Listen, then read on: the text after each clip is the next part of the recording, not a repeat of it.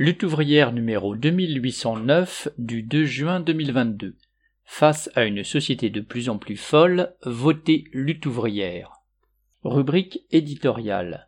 Contre cette société de plus en plus folle, votez lutte ouvrière. Supporters bloqués pendant des heures, aspergés de gaz lacrymogènes et molestés par la police, la finale de la Ligue des Champions a tourné au fiasco. Et encore heureux, on ne compte pas de morts. Après avoir accusé à tort les supporters de Liverpool, les responsables se renvoient la balle. Et derrière qui se cachera encore le gouvernement? Macron est toujours prêt à se mettre en avant. Quand il a fallu trouver un point de chute pour cette finale, initialement prévue en Russie, il a fait valoir le entre guillemets savoir-faire français dans l'organisation de ces grands événements. Mais en voilà le résultat. À ce savoir-faire français s'ajoute maintenant la marque de l'allemand, le préfet de police de Paris, l'agité de la matraque, l'accro au gaz lacrymo. Ce dernier a cru pouvoir régler les problèmes comme il l'a fait avec les gilets jaunes ou les jeunes de banlieue, en tapant dans le tas.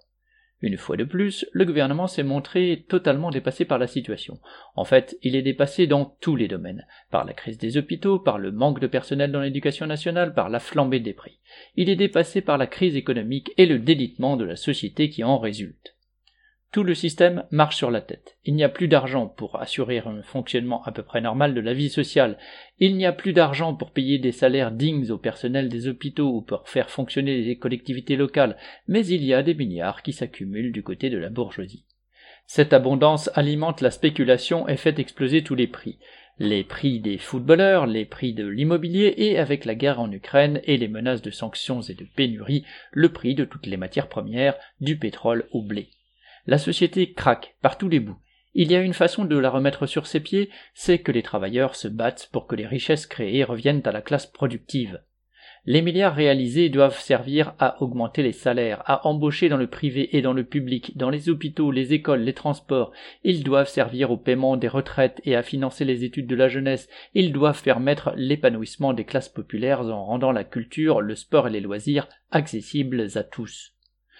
Que ce soit pour nos affaires quotidiennes ou pour la marche du monde, les dirigeants nous mènent à la catastrophe. Alors, le monde du travail doit retrouver la volonté d'agir par lui-même. Il doit renouer avec ce qui fait sa force, les luttes collectives. Il n'y a rien à attendre d'en haut des institutions, c'est à nous de nous organiser et de nous battre pour nous faire respecter, mais aussi pour changer toute la société. C'est pour affirmer cela que Lutte ouvrière présente des candidats dans toutes les circonscriptions aux élections législatives.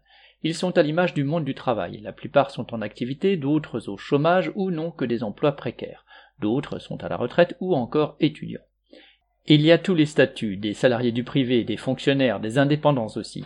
Ils sont ouvriers, facteurs, aides à domicile, conducteurs de bus, infirmières, caristes, techniciens de maintenance, employés, enseignants, mécanos, chauffeurs de taxi, informaticiens freelance. À l'image des classes populaires, ils ont souvent des origines des quatre coins du monde. Aucun n'est politicien professionnel, aucun ne vendra ses convictions ou sa révolte contre le système capitaliste pour faire carrière. Ils partagent les préoccupations des familles populaires, leurs galères quotidiennes. S'ils étaient élus, ils représenteraient infiniment mieux la population laborieuse que les beaux parleurs, issus dans leur écrasante majorité des milieux privilégiés, quand ils ne sont pas politiciens de père en fils ou en fille.